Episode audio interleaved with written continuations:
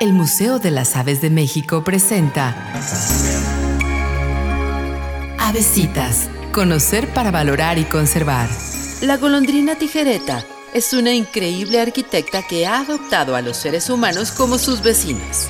Cuando construyen su nido, ambos padres utilizan lodo y hierbas secas y lo revisten con plumas.